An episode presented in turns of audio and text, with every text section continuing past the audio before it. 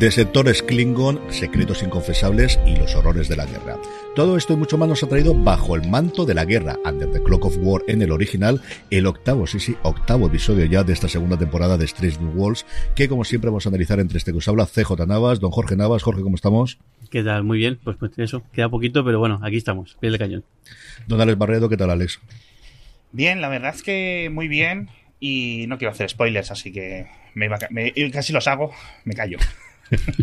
y don Daniel Simón, que además lo tenemos en, misión de, de, veraneo. ¿Cómo estamos, Dani? Hola, CJ, Jorge, Alex, la que próspera vida, Nugneji. Ir al psicólogo, joder, ir al psicólogo, por favor. De verdad, no cuesta nada. Bueno, cuesta, pero ir.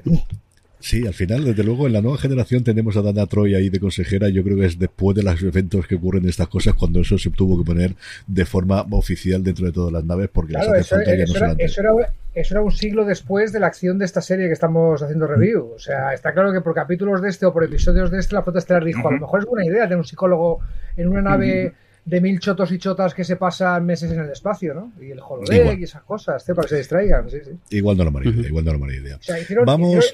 entiéndeme, hicieron un buen paso poniendo un bar en la nave, pero a lo mejor no es suficiente.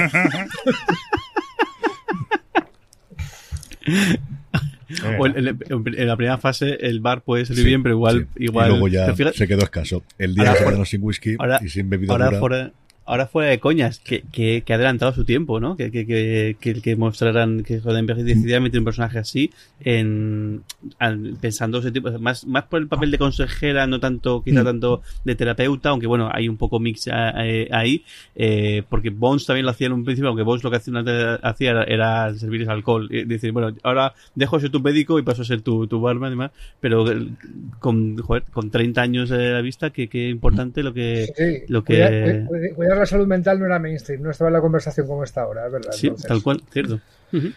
Jorge, vamos como siempre con un poquito de actualidad de Star Trek, poquita cosa esta semana, mientras vemos qué ocurre con la huelga de guionistas. Primero, parece que por fin van a volverse 100 días después a reunir eh, el sindicato de guionistas con los productores, con la agrupación de, de, productores este mismo viernes, han sentado en la reunión inicial, qué quiere decir esa reunión inicial es otra cosa distinta, pero al menos se van a sentar, como os digo, 100 días después de no dirigirse la palabra y solamente hablar en público entre ellos, así que estaremos en expectativa evidentemente por lo que puede suceder para todas las series audiovisuales y en concreto para Star Trek pero lo que sí tenemos es audiolibros, y audiolibros además una cosa muy, muy curiosa, Jorge. Sí, da igual, eh, se cumplen 30 años de Espacio Profundo 9 y una de las cosas que están también... La, verdad es que en el mundo de Star Trek yo creo que todos los meses o todos los años es el aniversario de algo porque entre todas las series y todas las cosas algo toca, pero bueno, este año que se juntan en varios y ellos también el de, el de Espacio Profundo 9 y ahí tenemos un audiolibro, en este caso el, el escrito por, por, el, por actor y director eh, Andrew J. Robinson y de hecho lo, lo narra él, mismo si no me equivoco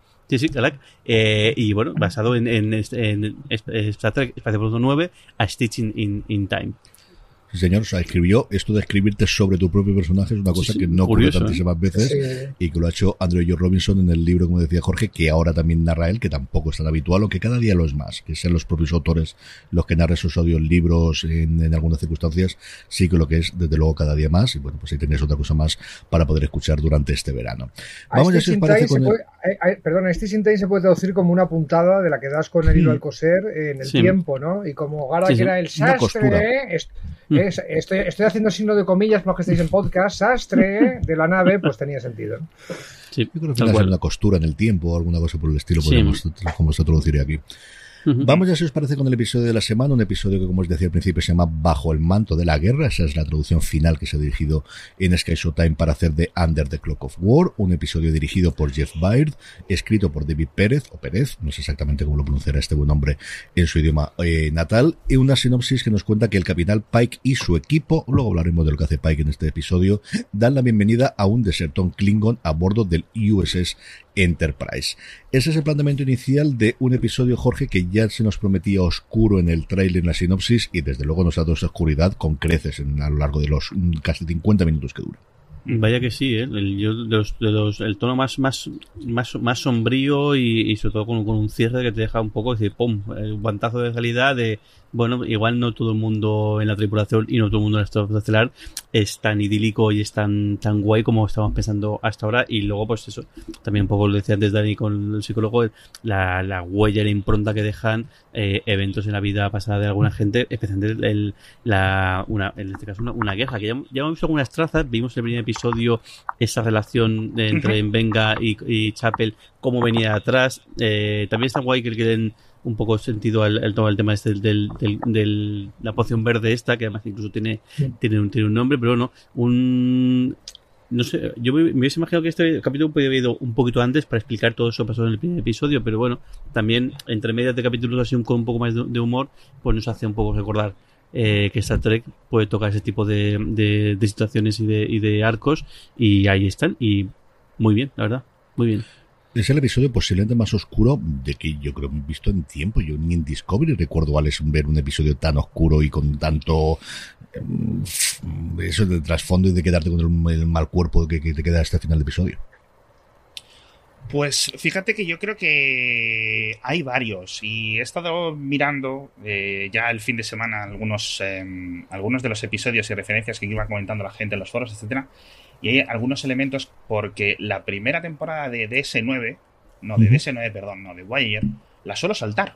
O sea, porque ya a mí dijo, mira, a mí esto de los de las Badlands y tal, a mí saltádmelo ya cuando estéis ya empezar largando.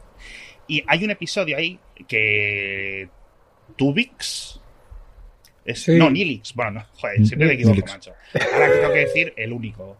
Eh, que Nilix, eh, bueno, sube en la nave a alguien que había hecho un genocidio gigante en el planeta de Nilix o en no sé qué luna o en no sé qué, ¿vale? Más allá de luego otro episodio que comentábamos en DS9 que pasaba algo posiblemente parecido. Y también es como duro y pero ¿sabes qué pasa? Que yo pensaba que lo iban a llevar por otra parte, por el rollete que decía Pike. No todo el mundo se merece segundas oportunidades, no sé qué, no sé cuánto, y que a veces como que nos quieren meter esa parte siempre mucho en Star Trek y aquí han hecho una cosa que es pues no, o sea, no todo el mundo, punto. Y yo creo que lo han mostrado de una forma bastante clara y además que como diferentes escalones y diferentes momentos de la narración en la que todo el mundo iba aceptando o se iba dando cuenta de que no se merecía una segunda eh, oportunidad y que encima todo lo que eh, estaba haciendo era estaba aprovechándose de las bondades ¿no? de esta segunda mejilla de la de la federación yo creo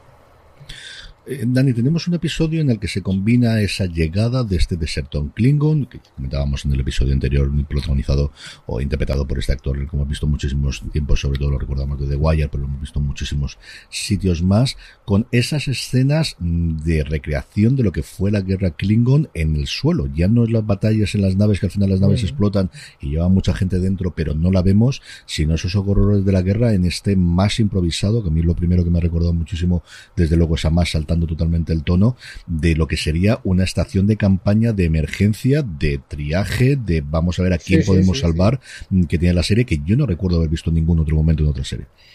Tú dices más porque era un hospital militar ambientado en la guerra de Corea. A mí me ha parecido el Vietnam de, de Star Trek. Pero sí, desde el, eh, se ven combinaciones de razas de la flota estelar también, como cosa friki, pues los andorianos, ¿no? los telaritas, eh, los fundadores básicos, porque estamos casi al mm. principio de la federación eh, cuando, ocurre, cuando ocurre esto, no hay tanta distancia. Recordar que en Enterprise, que Arker es el héroe de esta, de esta gente, no, está, no había federación todavía, no, como tal, ocurre al final de la serie de Enterprise. la guerra Klingon siempre se ha mencionado en la serie de, Clay original, en la de Kirby Spock, que básicamente es unos años después de esto, y en los tratados de paz de, con los Klingons se revelaba una tensión muy, muy alta. Cada vez que aparecía un Klingon en la serie clásica, eh, no disparaban, pero había movida y todo el mundo se ponía, eh, se ponía muy tenso. Pues aquí lo que han querido mostrar es eh, que 10 años antes estaba todavía en las salidas mucho más recientes, la gente que había combinado. Me, ha sorprendido, ¿eh? Como sabéis, estoy viendo la serie con, mis hijos. después de, ponerles el del cruce con Lower Decks, que se lo pasaron genial, y me han hecho ponerles Lower Decks eh, acabó el capítulo y se quedó un papá, por favor, un lower de esto porque nos hemos quedado. oye, ¿qué, le, pasa en Venga? O sea, eh, generó una discusión en mi familia para que explicara lo que es un trauma, ¿vale? Me tuve que explicar una, explicación de trauma para un niño de 7 años, ¿vale? Tuve que decir, no, mira, este señor sufrió mucho en el pasado y está reviviendo el sufrimiento del presente. Pero así de, así de jodido ha sido el episodio, no, no, lo, no lo vi venir, desde luego. Sobre todo viniendo de dos, dos old scientists que decía, toca ya el musical, toca ya el musical. No, no le dijeron a mis hijos por si tocaba, ¿vale? Que no, que no había visto. Qué bofetada de los morros, tío, de verdad un trauma en lo que acabo de generaros y dentro de 15 años podréis hablarlo con vuestro terapeuta. Y recordar este momento en el cual mi padre se estaba riendo con sus colegas. No, no, no, no. Eh, Hablando de... no ahora, ahora, que ha pasado, yo también me puedo reír a que, ahora que ha pasado, pero digamos que si lo paras y genera conversación, pues eh, es, llevadero. Sigue siendo Star Trek que, que, yo creo que es una serie kids friendly. Es una serie para toda la familia antes, ahora, ahora va, madre mía. Eh, pero sí, lo que dices de la guerra Klingon me ha sorprendido porque nunca lo ves tan crudo. Es que creo que la única guerra que hemos tenido así en Star Trek, eh, viéndola de principio a fin, ha sido la guerra contra el Dominion, ¿vale? Vale, los Indian Enterprise y todo esto, pero guerra, mm. guerra de campañas, de misión, de te cambia el, landscape eh, y el setting total de la serie porque hay una guerra hasta que la guerra se acaba. La guerra contra el Dominion. Y este flashback, yo creo que bastante inaudito en la historia de Star Trek. Mm. Eh, siempre nos han dicho que ha pasado esto y se ve gente con traumas, pero Star Trek intenta ser una serie bastante luminosa, ¿no? Incluso la historia del embajador de redención, de búsqueda de redención, encajaba perfectamente en el, en el canon de un episodio de Star Trek, ¿no? era de lo que va. Por eso el, giro final del que hablaremos me, me sorprende tanto. Eh, al principio lo odiaba, cuanto más lo pienso, más digo, o sea, lo odiaba porque se salía de lo que espero de Star Trek, pero cuanto más lo pienso, digo, joder, qué bien hecho. Jorge, ¿te ha parecido a ti esa parte de, de, la luna Klingon, ¿no? De, ese mundo y que además vemos la ciudad al fondo con toda esa parte y ese mm, eh, de triaje que, tenemos con, todos los médicos, ese momento en el que Venga y Chapel se conocen, que empezamos a verlo a partir de aquí. Sí, tal cual. Y además eh, me, me gusta mucho cómo, cómo han hecho el... Han conseguido con un elemento muy simplón el, el transmitir el, el estrés, el terror y es con el, el aviso de que está llegando gente el transportador. ¿Os dais cuenta? Hay un momento en el cual cuando, cuando, cuando llega Chapel, Chapel eh, lo primero que hace es arreglar eso, porque dice, no, es que no, y entonces empieza a sonar el, creo, creo que es incoming transmission, incoming no sé qué, y hay un momento en el cual no para de sonar, no para de haber gente muriendo, no para de haber gente tal, y es incoming, tan, incoming, y es como la cabeza de Enven, que al final también, cuando Enven hace clack de todo decides, porque no para de sonar, y es como, no es igual como la, la, luz roja en el caso de Picaro, sí, pero es como algo que seguramente él tenga después en, en la cabeza. Que está muy bien hecho. Y, además sorprende un poco la, primera vez que vemos un combate. Vemos, vemos soldados también, porque siempre vemos a la gente con uniforme, sí. claro, uniforme este de, de, de, de tan mm. que parece más un uniforme de, pues, el pijama, el pijama que puedo decir la, la broma. Aquí no, aquí gente con armadura, con gente con armamento y gente con, con entrenamiento militar y haciendo incursiones militares y, claro, y en principio parece que cayendo un poco como, como moscas. Muy bien, porque, y muy, muy inaudito. Nunca me había visto con esta crudeza el narrar esto. Y luego el dilema, el, el cómo el, el, otro hombre sabe quién, quién es en Venga, sabe lo que ha hecho previamente y como está intentando ahí de que tomen, tomen eh, atajos para acabar con esto, que bueno, que también tiene sus relaciones, ¿no? Podemos hablar, en el caso de Venga podemos hacer una analogía con tipo de con armamentos que podrían hacer cambiar la guerra una guerra de un momento, un momento u otro, y luego también incluso analogías con el hecho del, del, del de, de, este criminal de guerra que es convertido en, en, en, aliado, que bueno, que ahí vemos el, pues que todo, tiene todo tiene su proceso, y aunque pueda tener su razón, pues eh, no todo el mundo lo ve igual como es, como es lógico normal. Alex, ¿te ha gustado a ti toda esa parte que ocurre en, la, en el planeta de Klingon más que lo que ocurre dentro de la nave o más o menos igual? está bien porque, de nuevo, por ver un poco más la parte militar. Yo aquí tengo varias dudas, porque sí que es cierto que a los que son fans, digamos, tradicionales, fans veteranos de Star Trek, eh, o al menos una facción, nunca les gusta esta parte, digamos, militar. Y escuché las mismas quejas cuando vi um, Enterprise, porque en la tercera y la cuarta temporada mm, llevan militares, literalmente. O sea, están los los de las propias naves, los exploradores, por decirlo así, y luego el cuerpo de militares. Y eso como que chocaba mucho. No sé si en Discovery también ocurre, eh, etcétera. Y como que eso no era Star Trek, pero yo creo que todo esto, obviamente, ya no por, por tautología, ¿no? Pero tiene que ser Star Trek.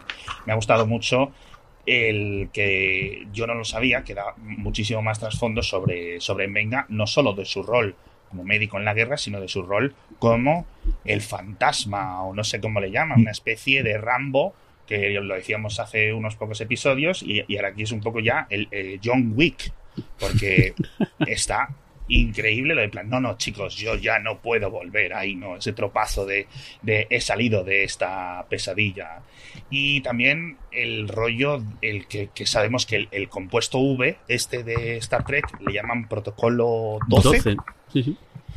y, no sabemos muy bien qué, pero al menos tenemos como una descripción simplista de sus efectos, ¿vale? No mm. sabemos de, quién, de dónde viene, o sabemos que más o menos que lo habrá ideado el propio Envenga, mm. pero empezamos a ver un poco más de, datos al respecto de este, de este chismín, de este químico. Sí, sí, de hecho el, capitán, el capitán Andoriano le dice que mm. el diálogo dice que lo había desarrollado él. Lo llaman protocolo 12 porque suero del super soldado Berserker estaba cogido. O, algo así. a mí es un nombre que me extrañó muchísimo. Que protocolo 12 es una cosa rarísima, salvo que vayas a meterlo en documentos y tú dices, vamos a aplicar el protocolo 12 y sea para cobrarlo ahí para el enemigo. Es lo único que me, se, me, ocurrió en la cabeza. No, sé exactamente por qué le han puesto ese nombre. Hombre, sí, huele a sección 31 por todas partes, ¿no? O sea, es el tipo de nombre que le pondría alguien así secreto. Yo me, yo me, he apuntado aquí una, una pregunta para vosotros, que es que estas fuerzas especiales estos, eh, no sé cómo decirlo, eh, sí, fuerzas especiales espaciales, son como una especie de protosección 31, pero sección 31 se supone que es más algo de espionaje y aquí mm. estamos viendo algo más militar, algo de fuerzas, ¿sabes? Los, los Navy los, marines. los boinas verdes, algo así. Bueno, el espionaje empezó, así, el espionaje realmente al principio era, era militar, la CIA, por ejemplo, era un cuerpo dentro del, de los, del, del, ejército o de, la armada y luego ya, a partir de la Segunda Guerra Mundial, se desarrolló el servicio de espionaje porque hacía, hacía falta. Aquí también una cosa de, que en Venga dice del protocolo 12 que tiene efectos secundarios. Que yo creo que en el primer episodio no mm. lo no lo comentan. Y aquí lo que dice es no, no. Dice es que ya descubrí después que tiene ciertos efectos secundarios y que, y que posiblemente eso también eh, acabe eh, saliendo, acabe ocurriendo, o, veamos que incluso el propio en Venga lo sufre, que quizá el, estrés postraumático sea una consecuencia, o este eh, ha aumentado por justo por, el, uso de o sobreabuso del, del protocolo 12. Eso es una pistola de Sikov que lo están enseñando toda la temporada. Sí, sí ha habido una mención a los Gorn. Aquí, o sea, me, lo, voy apuntando. Gorn, punto.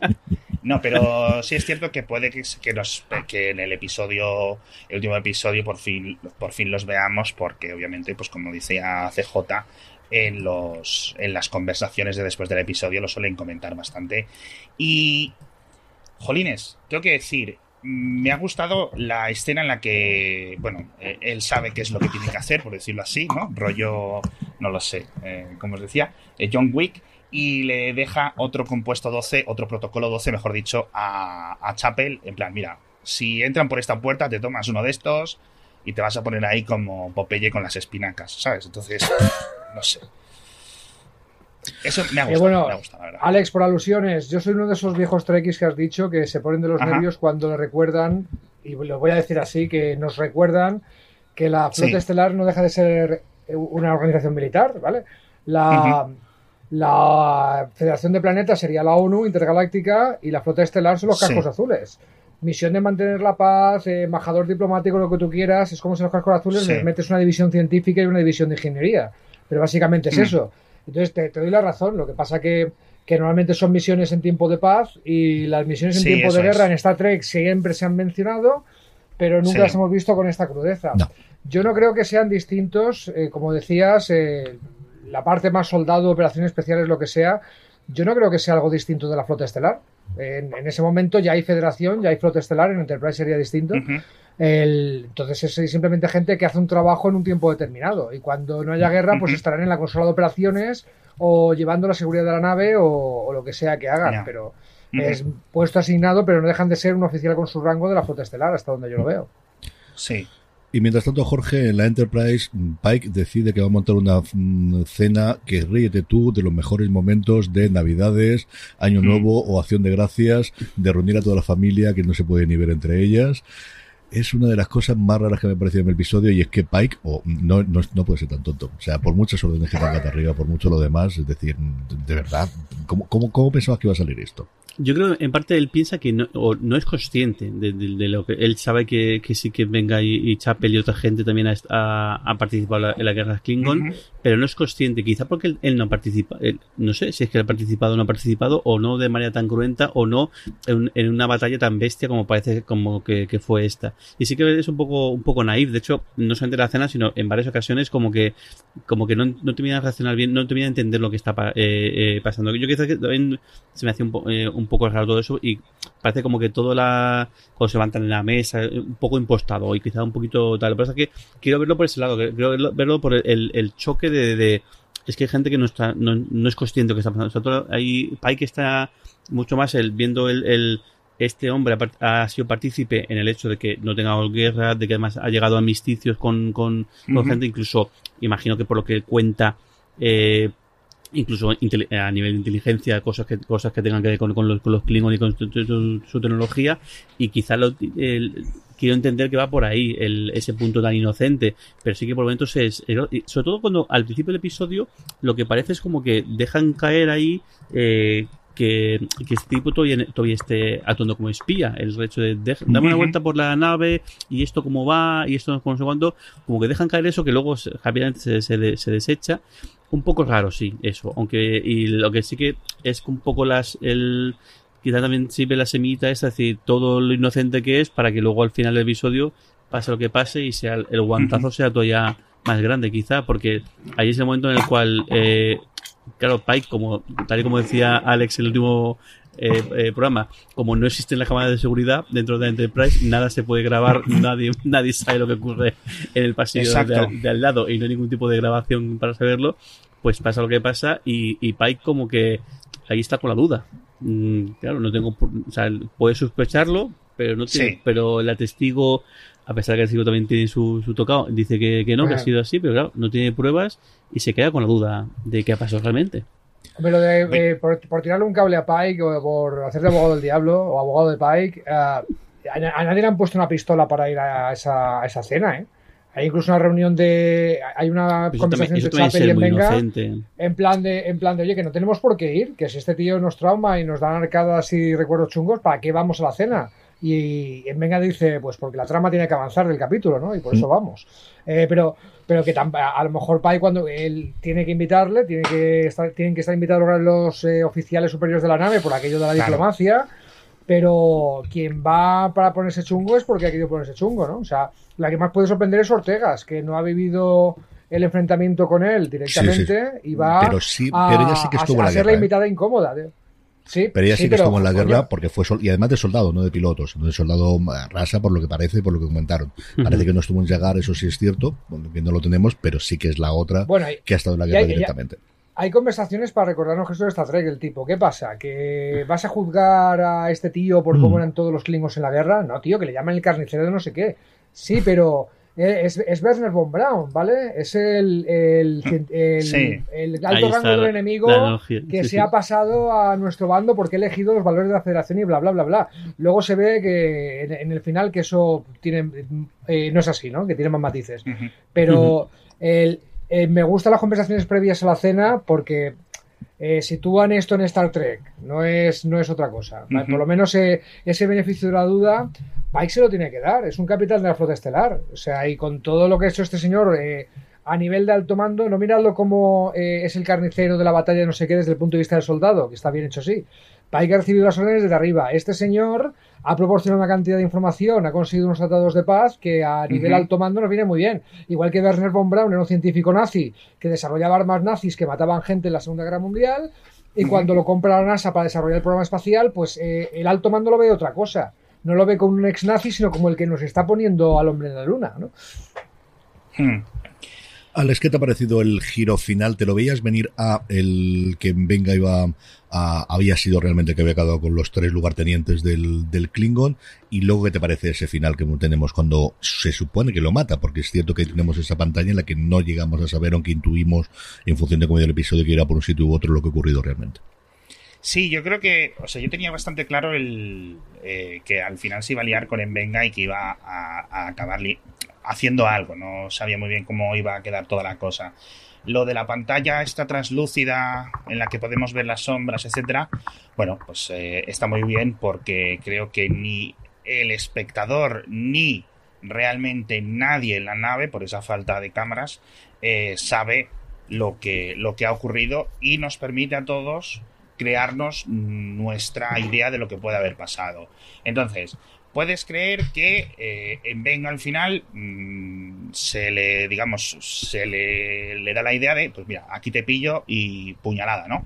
O puede que el otro dijera, pues me suicido, ¿sabes lo que me refiero? Es decir, te provoco para que me mates, que es, no lo sé muy bien cómo, cómo explicarlo, porque eh, eh, la vergüenza hubiera sido gigante, ¿no? Porque, claro, él llevaba pues una vergüenza interna a nivel de que él es Klingon y el deshonor de, bueno, pues eh, haber, haber engañado a sus, haber, sido tan cobarde eh, durante un conflicto.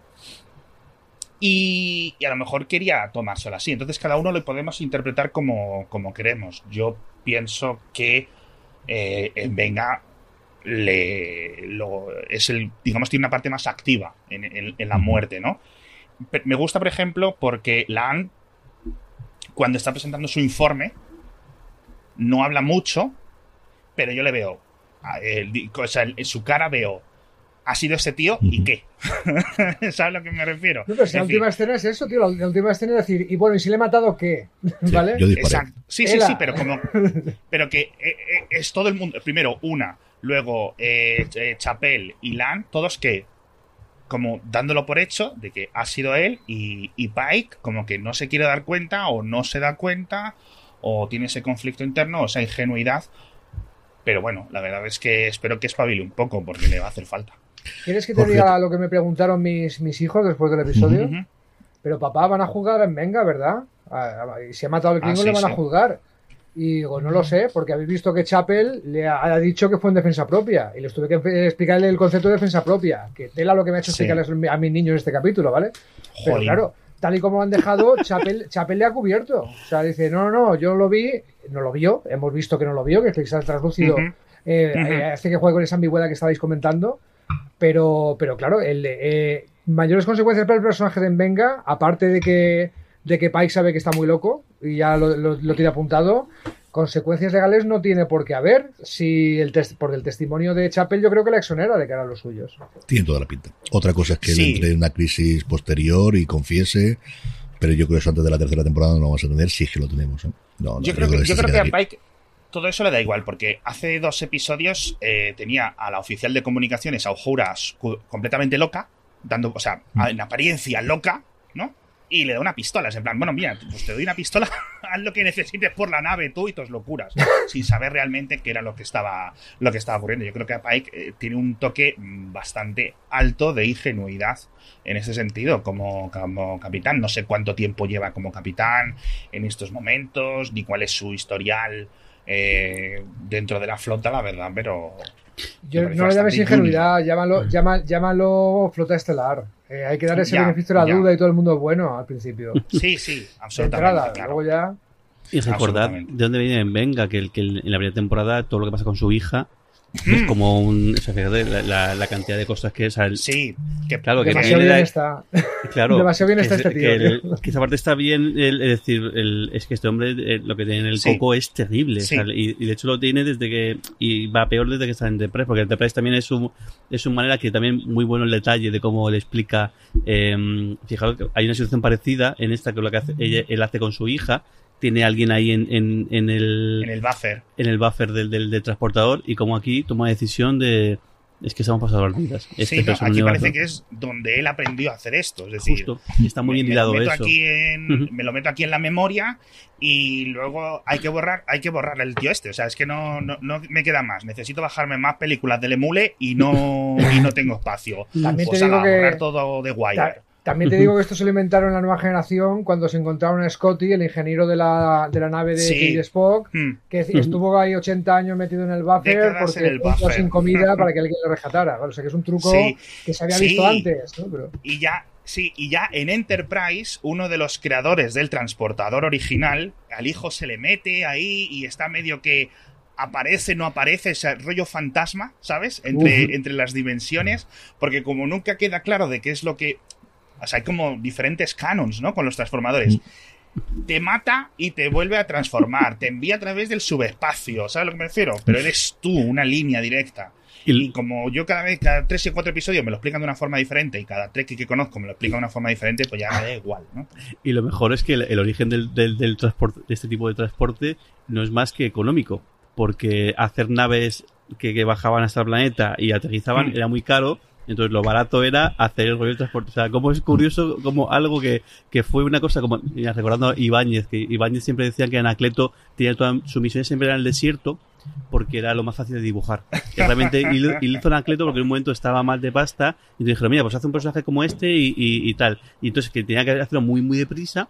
Eh, Y entonces por eso siempre Anacleto está en el desierto, porque era lo diría, lo diría, aquí lo diría Vázquez, ¿no? Lo diría Vázquez, que es dicho Ibañez. Sí, sí, Sí, hay, dicho que parece, que sí, era lo más rápido de, hacer. Y aquí igual, un recurso tan peculiar como el es que es mucho más barato hacer esto que, que no hacer plano de naves y demás, al final fíjate la cantidad de cosas que ha dado a, la, a toda la serie. Vamos a comentar en momentos, escenas, según hemos ido salpicando ya, pero Alex, ¿algún momento con el que te hayas quedado especialmente del episodio? Pues la verdad es que con esa cara de la la cara de... ¿Sabes? En plan, ¿y qué? ¿Sabes? Y, de verdad que no tiene mucho más que decir y me gustó mucho, no sé, me llamó bastante la atención. El resto, bueno, pues eh, lo que esperábamos de Venga o quizás lo que ya sabíamos, pues poder cada vez eh, saber un poco más dentro de esta escena de, Rambo. Pero bueno, la cara, la cara de Lango. Dani, momentos, escenas, cosas que te han gustado especialmente. Bueno, pues eh, yo soy el carnicero de Llegal, es brutal porque no lo vi venir. O sea, el, cuando Venga le dice, no, no, te mm. está diciéndote que tú mataste a los hombres y que tú te, el carnicero de Llegal fui yo. O sea, para que tú pudieras mm. eh, estar aquí de rositas y tener tu segunda oportunidad de tus historias, ¿no? El, me ha gustado mucho, me ha recordado lo de Independent Moonlight, ¿vale? es un episodio que hemos comentado CJ y yo muchas veces, ¿no? Cuando hacíamos el podcast solos. Porque es el más oscuro y a lo mejor el más próximo a esto. En Espacio Profundo 9, la guerra mm. contra el Dominion, no vamos a decir qué, pero Cisco toma una decisión muy poco Star Trek y muy poco flota estelar, ¿vale? Y lidia con las consecuencias y, tampoco te lo esperas cuando, cuando ocurre. Eh, yo no sé si te ha pasado esto, CJ. No sé si te ha recordado al capítulo este que lo hemos comentado muchas veces. Pues fíjate que justo después de ver el episodio lo volví a ver. El episodio es el 19 de la sexta temporada de Espacio Profundo 9. En España tiene una traducción del título muy curiosa que es Viviendo con ello, que yo creo que no es una mala traducción una vez que has visto el episodio. Antes puede ser. Y como dice Dani, es un episodio en el que además Cisco a ver y habla a cámara constantemente. Él prácticamente hace una obra de teatro eh, mientras está eh, dando su cuaderno de bitácora de algo que ha sucedido justo en, la, en medio de la guerra del dominio que están perdiendo. En el, episodio comienza eh, que todos los días están poniendo las bajas y cómo cada una de las mm. personas que están en el espacio Profundo 9 van a ver los conocidos que han ido muriendo en esa guerra contra el Dominion y cómo él entiende y decide hacer una cruzada personal de la única forma que esto podemos sacar adelante si los romulanos se unan a nosotros.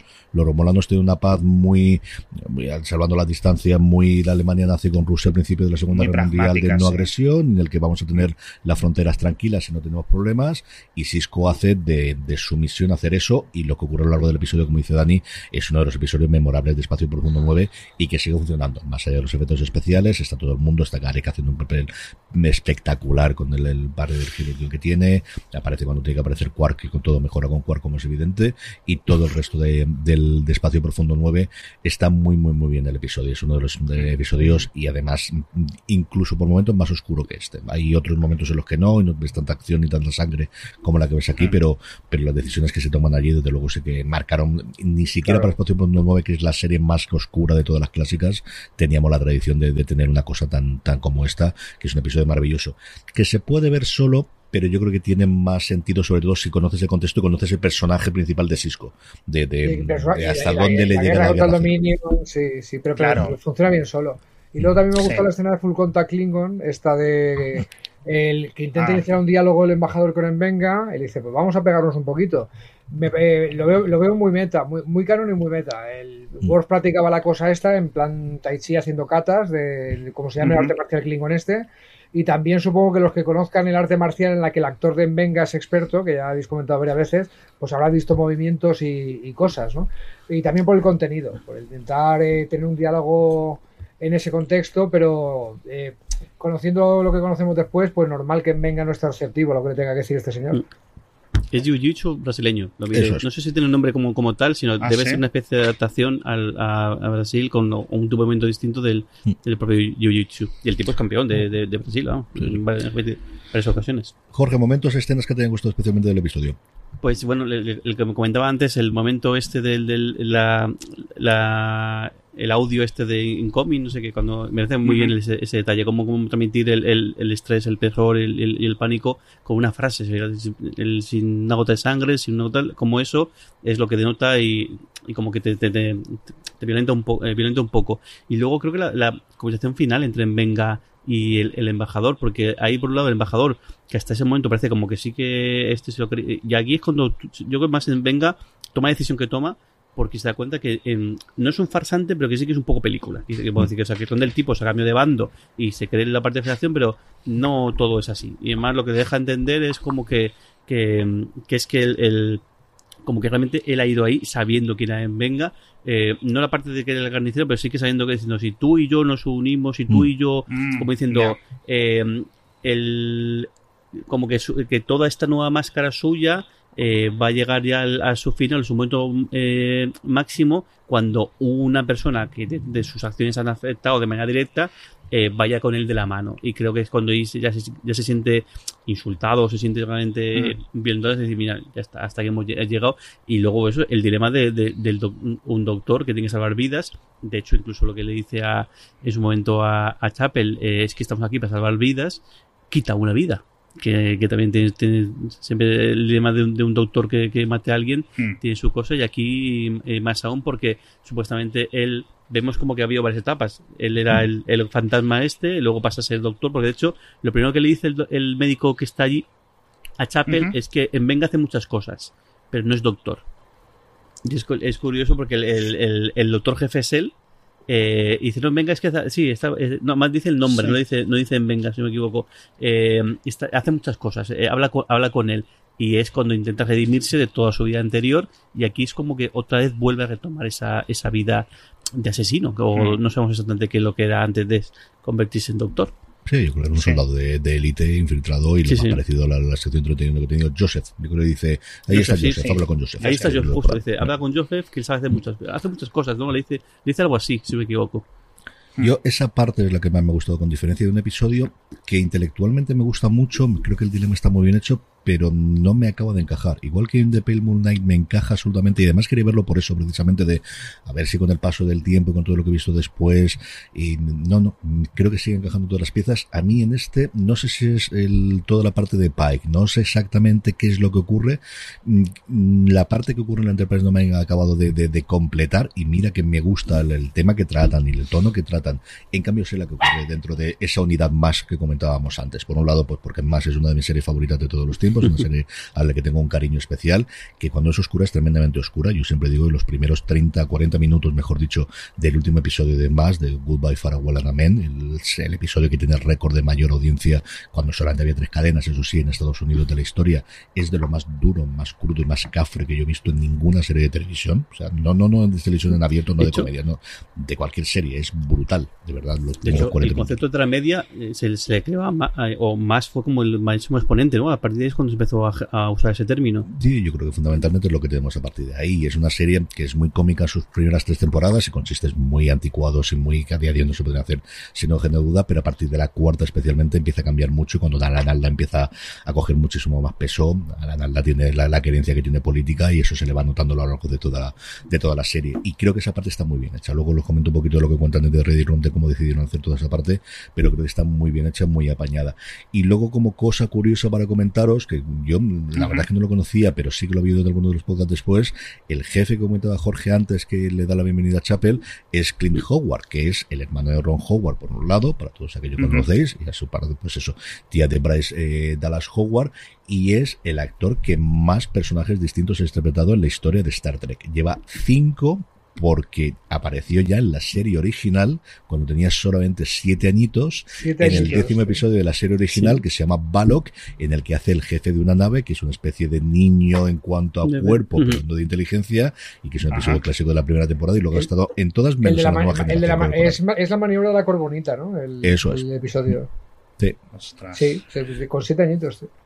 Así que lleva toda la santa vida este buen hombre apareciendo en Star Trek, apareció en Discovery recientemente oye, también. Oye, CJ más, más no está en streaming, ¿no? En, plataformas. Yo creo que en España ha tenido, yo compré en su momento la caja completa, es cierto que americana, que venía con todos los DVDs y a partir de la RPE, porque luego los DVDs no sé si tengo un reproductor ahora en casa disponible a día de hoy. No, las series clásicas, y esta yo creo recordar que era CBS si no recuerdo mal, igual en un momento dado Sky Shine, eh, Sky Showtime aquí la trae España, yo espero que sí. Pero es cierto que igual que hubo hace unos cinco años aproximadamente, de 5 o 7 años, que todas las series clásicas, incluso de los años 50, antes de lo que os estoy contando yo de más, los tiempos de, de Desilu, estaban poniéndolo todo en plataformas, especialmente en Hulu y en ese momento CBS All Access, luego fueron desapareciendo todas de catálogo, yo creo porque tienen que pagar los derechos, y no hay ningún sitio a día de hoy donde tengan. O sea, va, a volver a resucitar, no sé si el Blu-ray, el DVD o una suscripción adicional para poder ver esas cosas, porque hay muy poquitas. Hay alguna, por ejemplo, eh, Paramount Plus sí que tiene la serie clásica de, mm, ay señor se me ha ido, de Twilight Zone, pero no tiene otras muchas que se hicieron de imagen y semejanza de Twilight Zone en ese momento en CBS, esas han desaparecido toda el cono. Y una que yo tenía mucha curiosidad por ver que se llama Ruta 66, que es una serie muy curiosa porque se rodó toda en exteriores en los años 60 de Estados Unidos y con una banda sonora muy potente, ha desaparecido también totalmente. Yo creo que a día de hoy no está en ningún lado y en DVD en España yo creo que no se llegó a editar de completa, porque además se editaba por partes en bloques de 5 o de 10 episodios y va a estar complicado encontrarla. Pero si la encontráis... Es que eso, también que no lo escuche, que tú tienes el hilo. A ver, algo haremos, algo lo tocaremos. Vamos, os parece, con The Ready Room, que en este octavo episodio tiene, como siempre, dos vídeos. Un introductorio que se llama Battleground, veteranos de guerras, y lo que hace fundamentalmente es comentar, pues eso, las consecuencias de la guerra, y luego la parte que yo creo es más interesante, que es todo el diseño de esa parte en, en Yagar, ¿no? El diseño del planeta, de la ciudad Klingon que vemos al fondo, y luego la estación médica. Hay unas cosas que yo creo que no te das cuenta hasta que yo te lo cuenta, pero tiene toda la razón, es que lo que hicieron fue, ¿qué es lo que hace la, qué es lo que necesita la nave? Qué es lo que necesitaría este puesto avanzado de eh, medicina y lo que hacemos es, como es un puesto de campaña, miniaturizarlo todo. Dice, el transporte, si veis, los comandos son los mismos, pero lo que tenemos es mucho más pequeño y está todo montado en cajas. Si lo veis, todo es de abrir arcones, muy de, de, rollo de música, ¿no? De que llevamos todo en cajas metálicas que se pueden abrir. Porque al final, este. eso es, porque la tenemos en la, en la tienda de campaña y necesitamos poder llevarlas para allá. El segundo vídeo es una chorradita sobre las escenas de acción de la segunda temporada, la persecución del coche que vimos en su momento en Montreal, las escenas de lucha en el que vuelven a hablar, pues eso, de que al final el, personaje, el, actor que hace de Venga, que las, eh, Babso Lascumón es eh, cinturón negro de Jiu-Jitsu eh, brasileño, que desde que lo supieron ellos quieren meterlo en todas las escenas que puedan, con toda la razón del mundo, y luego quizá lo más curioso es cuando cruzan el portal del episodio de la semana pasada que montan la plataforma que hicieron para que diese ese salto cuando salta primero Boimler, que no nos preocupéis que no era el actor original, sino que era el doble que el que da el salto al final, pero el tío se tira sobre la tierra. O sea, ve si el salto, desde luego, el da. Y luego las entrevistas la tenemos una con la Sucumón y otra con Melissa Navia, con Ortegas. La de Bas vuelve a hablar exactamente lo mismo de toda la labor de inspección que hizo y de investigación para ver pues todo el tema del PTSD y de todo el tema con eh, hablando sobre la guerra y hablando de la presidencia actual y la que es durísima es la de la de Melissa Navia que yo no tenía ni idea porque su compañero ya no dice marido dice compañero pero tiene pinta de ser bastante más que un novio pasajero se murió en el 2021 justo cuando estaba rodando la segunda temporada. Y se lo saca Will que yo entiendo que lo habían hablado entre los dos porque tú tampoco le sacas en un programa mm, tan amable como es de Ready Room esa circunstancia porque ella lo he oído se ve que comentando mucho posiblemente en las convenciones posiblemente en otros vídeos y cosas similares y le pilló rodando la segunda temporada y comenta lo difícil que fue porque la primera él estuvo allí, pasaron la cuarentena junto, porque además acordaros que esto se grababa en Canadá y no podías hacer Canadá a Estados Unidos en el 2020 fácilmente y en el 21 tampoco. Y este Brian, que es como se llama el chico, murió en el 2021 y cuenta cómo estaban rodando la segunda temporada y especialmente este episodio recientemente después de su fallecimiento, ¿no? Y de lo complicado que era para ella poder grabar y del apoyo que tuve todo el mundo y todo demás. Y es un momento que yo no esperaba para nada, que no esperaba la parte que íbamos a contar previamente de la guerra y la guerra de Ucrania y sacarla de campamento y todo lo que tú quieras, eso lo tiene bastante claro. Pero que de repente me, me contas esta mujer esto, me, me dejó totalmente mm, helado y tuve que pararlo de decir, espérate, que quiero a contar. Así que si vais a verlo, que sepáis que eso va, es durillo cuando ves estas cosas, pero ella lo que cuenta es que lo he contado porque mucha gente que me ha venido dice que le ha ayudado o que ella ha venido y ella contaba mucho de gente que se acerca y me decirme, igual que tú haces esta serie y siempre tienes el apoyo de, tu pareja, yo siempre veía la serie con este otro, con este, atrás de otra persona, mm. cosas complicaditas para lo que habitualmente yo creo que es el momento más, mm, si no tenso, porque tampoco llega a ser una cosa tensa, pero sí complicado de manejar para Will Wheaton en, todos los de Ready Room, que he visto unos cuantos ya hasta el día de hoy. Eso sí que lo digo. Y, además creo bastante terrible porque falleció, o sea, le diagnosticaron una enfermedad y creo falleció en tres días, una cosa así. Tiene que haber sido, sí, radical. Sí, sí, ipso facto, es una cosa del no sé exactamente la circunstancia, pero sí que el, y en cosa de tres días eh, eh, falleció. Así que, si vais a verlo, como os digo, mm, que sepáis y que tengáis ese aviso inicialmente. Jorge, vamos con los comentarios de los oyentes. Comentarios que, como sabéis, nos podéis llegar a través de eh, correo electrónico a startrek.com, que nos podéis hacer llegar por redes sociales, donde somos fuera de series en todas y cada una de ellas. Nos lo podéis dejar, como siempre, en iBox, en YouTube o en Spotify, que lo podemos leer absolutamente todo. Y también en directo cuando grabamos, normalmente los lunes a las nueve y media. Esta semana no ha sido el lunes, ha sido el miércoles por mi culpa. Esta semana ha sido culpa mía, mea culpa, mea grandísima culpa. Cositas que tengamos por ahí, Jorge. No, pues no tengo, no he visto ninguno, ni, ni, ni, ni, en YouTube. ¿No has visto, ¿Has visto tú en Spotify o en otro lado? ¿O alguno que esté en directo? En directo tenemos a Roberto Fernández diciendo que lo que, que él cree que es un capítulo claramente contra la guerra, que destroza, eh, le destroza lo más profundo y que el que eh, ve cómo finalmente Venga está totalmente roto. Yo creo que esa alegoría que no hemos comentado que hace con esa cama que nunca acaba de funcionar por mucho que le intente arreglar, nunca siempre mm, parece que se rompe algo, es una cosa que tenemos bastante, bastante clara que que funciona. Quizás un poquito on the nose, que dirán los americanos, pero, pero que sí que tenemos esa parte, ¿no? Hmm es el momento que Jorge dice que nadie se va, pero yo siempre lo aviso por si acaso, que vamos a comentar el próximo episodio. Un próximo episodio que ha sido muy comentado y muy hablado, evidentemente, durante estos últimos días, porque es el episodio musical. Si no queréis saber absolutamente nada, aunque yo que el tráiler todo el mundo que nos escucha ya lo ha visto, pero nos despedimos hasta la semana que viene. Si no, todos aquellos que nos quedamos, pues vamos a ver el tráiler, porque como estamos hablando en miércoles, podemos ver el tráiler también, podemos ver el avance que tenemos en eh, The Ready Room y también, evidentemente, las fotos del siguiente episodio. El título, Subspace Rhapsody, así que eh, Rhapsodia subespacial, dirigido por Demont Dawes, escrito por Dana Horgan y Bill Wolkoff, y la sinopsis es la siguiente. Un accidente con un campo de probabilidad cuántica experimental, probabilidad cuántica experimental, toda la vez, ¿eh? hace que todo el, hace que todo el mundo en el USS Enterprise comience a, comience a cantar sin control pero el peligro real es que el campo se está expandiendo y comienza a impactar a otras naves, tanto aliadas como enemigas. Y enemigas solo están los Gorn. Así que a lo tonto, lo tonto, Vamos a ver si tenemos gol cantarines. Antes, antes cuando habéis contado lo de yo, Sí, sí. Antes, cuando, cuando ha dicho eh, Alex lo de que igual, eh, luego he pensado, digo, a ver si esto es capaz de meter a los Gorn en el capítulo musical, que puede ser la, la bomba, vamos. Lo oísteis primero en el universo Star Trek de, de Boca del Esbarrero. Exclusiva. Vaya tela. Es que a saber lo que te puedes sacar. Yo estoy viendo esto de, esto de que uno de Jiji y uno de llorar, esta, este TikTok que nos están haciendo esta temporada, eh, miedo me da que el, eh, si el noveno es el musical, el décimo es posible que sea algo rollo a Serbian Film. Eh, no, tío, no, no, no, por. Quiero ver esto los niños, ¿vale? Pero, pero si puestos, puestos a apostar, en Venga no puede quedar así.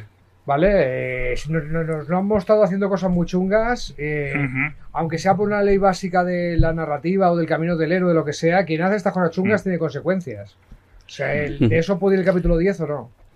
Yo iba a comentar una cosa sobre lo que creo que esperar este 9, pero vamos a ver primero el clip. Vamos a ver el trailer, vemos las fotos y luego comentamos qué esperamos del nuevo episodio. our 12th attempt at sending a message through the subspace vault. 13! That's not exactly what I would call a lucky number. What makes you think that this particular fall will lead to faster communication? Frequencies propagate through it three times faster than normal. With our current relay network, it takes weeks to send a message across the quadrant. Imagine being able to do it in moments and getting a near instant reply. Real time communication across thousands of light years. Only so far, no one's heard us.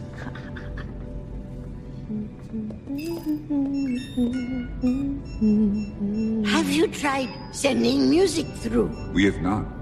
Do you believe music may yield a different result?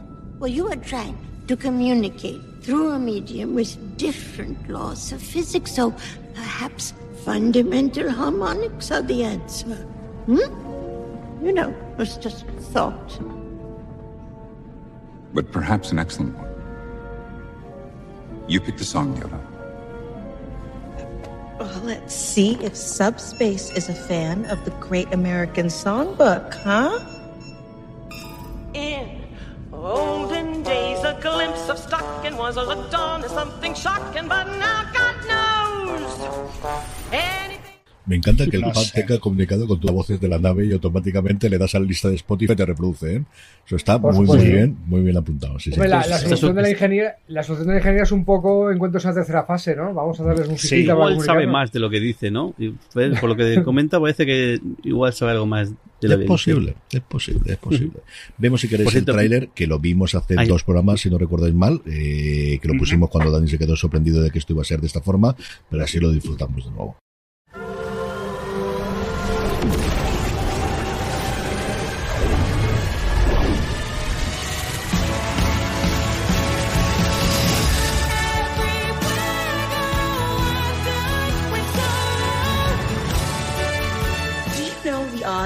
Of all of us being here at this time? It's improbable.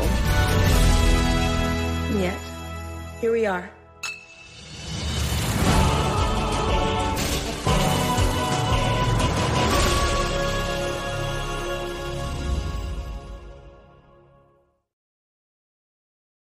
El tráiler es genial, eso es absolutamente y totalmente indiscutible. ¿Queréis que veamos cierto, alguna de la- las imágenes que no es mucho más, Jorge? Dime. Una cosa que me, me acabo de acordar, el, que el, el- hay un homenaje a, el- a Brian, la, el- el- el- la pareja de, de, de, de Navidad que te menciona- eh, mencionábamos, porque en el anterior el episodio sexto, cuando dicen, la eh, llegamos, el de Lost in Translation, dicen, llegamos a la nebulosa Bannon. Y es un homenaje porque el hombre se llama Brian, Brian Bannon, que lo comentan Luis y Laura del, del podcast de Saliendo del Donut, lo comentaban en el análisis que, que, que- que hicieron. Por eso me acordaba lo, lo del. Y estaba pensando, digo, ¿dónde, ¿dónde he leído esto? He escuchado. Y me acuerdo que habían sido ellos que lo habían mencionado. Alguna de las fotos que tenemos, eh, la primera es una cosa muy normalita, su jura aquí en su estación más o menos sentada bien, cara de sorpresa de Pike de que está pasando por este lado junto a Spock y a Ona. Volvemos a tener a Kirk, que yo no sé si en el tráiler no me, lo- no me he fijado yo lo que teníamos junto trabajando Sí. de forma con, con una, pero lo vamos a tener en este episodio también. Aquí no sé si empiezan a cantar o están cabreados los tres. Tenemos a Peli, a Laan y a Spock, mm, Vaya que boca. puede hacer Sí, le, le, Parece que la boca rara. cantando. sí. Sí, parece que sí, ¿no? Yo creo que sí. Eso mordiendo muy fuerte el chicle o alguna cosa por el estilo. Kirk, en, en ademán de viene a cantar conmigo muy de musical. Está, yo creo que está muy bien la foto. Y aquí ya sí que es el musical a todo Timote. Tenemos por un lado a Chapel, que ya hemos visto en el tráiler, que al menos una de las piezas centrales la va a cantar ella. Tenemos a Pike como solamente, da todavía mejor la mano que Kirk. O sea, las cosas como Sí. son. Yo aquí lo quiero mucho, pero creo que todavía mejor. Y esta ya es el desparrame eh, Hollywood, de, perdóname, Broadway, ido totalmente de la cabeza, de vamos a hacer a Chorus Line, todos cantando aquí con colorines, un Sí. poquito coreografía parchís, además con los colores diría. O sea, yo creo que hay un poquito coreografía de tampoco somos bailarines, pero Con un cambio de. Sí. No veas. sí, y por último, eh, Pike en primera eh, Sí. línea de saludo Pike no- Si Pike no canta y baila en este episodio, que me devuelvan el puto dinero. Ah, Vamos no, no, a va a ver. cantar, va a cantar, va a cantar y va a bailar, Sí, pero sí. vamos, como te lo diría yo, pero yo creo que Chapel tengo mucho más confianza en ella. Dani, ¿qué esperas de este episodio? Pues mira, espero que ocurra la sorpresa que, que me pasó con el musical de Buffy, con el capítulo musical de Buffy, que es que eh, Jiji Jaja es un capítulo musical, pero tenía un desarrollo de personajes brutal, Mm. porque a través de las canciones expresaban emociones que hubieran necesitado tres capítulos para explicarlas. ¿Vale? Así resumidito, o sea, era como el eh, recuerdo que pues Buffy había tenido un trauma, no se lo había explicado a sus compañeros porque creía que eh, no lo iban a entender y a través de una canción lo suelta como de dentro suya, pero cada personaje en ese capítulo de Buffy le pasaba algo parecido. Tenía una epifanía, una revelación, un te suelto algo que llevaba toda la temporada intentando soltarte. Y eso espero, ¿eh? que sea un capítulo de, de desarrollo de personajes con la excusa de, de, que la canción de musical puede expresar mucho con melodía, puede expresar mucho con armonía. Mm. Soy muy fan de los musicales, es uno de mis placeres no culpables, porque no pido perdón por ello. El, así que espero algo parecido a, a, ese desarrollo de los personajes que nos dio Once More With Feeling, el capítulo de Buffy. Que sepamos más de los personajes de lo que sabíamos después de algunas canciones. Porque en parte encaja, que no, que en parte encaja un poco lo que dice Pelia, hemos, hemos visto esa pequeña escena, ¿no? El cómo, y, y, si pruebas con música o pruebas a hacer, sí. hacerlo. Bueno, pues eh, a ver que yo creo que va todo un poco eh, destinado ahí. El, tenemos un momento romántico, parece ser que entre, entre Lan eh, y, y Kirk, y uh -huh. sería sorpresa que hubiese un, un, giro y que el, nos están metiendo esto como el momento de relax y luego, pues como en el episodio anterior, de repente nos peguen un guantazo con algún Gorn que, que, que aparezca, con unos Gorn que aparezcan, no, o que los propios Gorn sean los causantes de todo, de todo, sí, de todo el, esto. El, el, el, de Buffy precisamente, eh, canciones jiji jaja, y de repente había alguna que te soltaba algo súper que llevaba dentro y te dejaba de pasta de boniato. El, uh -huh. Lo que le he pillado a la letra de la canción, del fragmentito de la canción de, de Chapel, era algo así como Everywhere uh -huh. I go I feel sorrow o algo así. O sea que a, eh, a, todas las partes donde voy siento que hay sufrimiento. Y después de, del capítulo este que hemos visto, a lo mejor tiene más sentido la cosa. ¿eh? Uh -huh. Alex, ¿qué esperas tú del último episodio? De este penúltimo episodio ya, lo tonto, lo tonto, tenemos el penúltimo episodio de la serie. Sí, pues nada, Los Miserables en el espacio o... Es que me quedo sin metáforas, pero...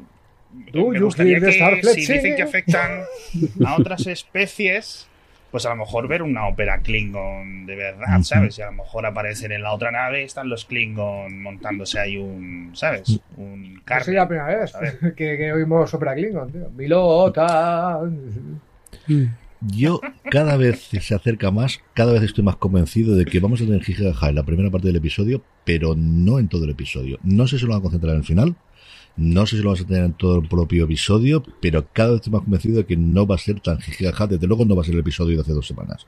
Eso, de verdad que cada día que pasa, no lo sé si me equivocaré o no, pero demasiado me han nombrado, no, no lo sé si al final es que creo demasiado a esta gente y me dijeron que van a tener mucho desarrollo de los Gorn y al final se nos va a quedar solo en un episodio y sobre todo uh -huh. cuando se he leído esta parte de la sinosis de tanto aliadas como enemigas, es que no hay muchos más enemigos a día de hoy conocidos o que tengamos recientemente en este instante de la federación en el que estamos en la nueva en, en Street New Worlds. Entonces, no lo sé, no lo sé.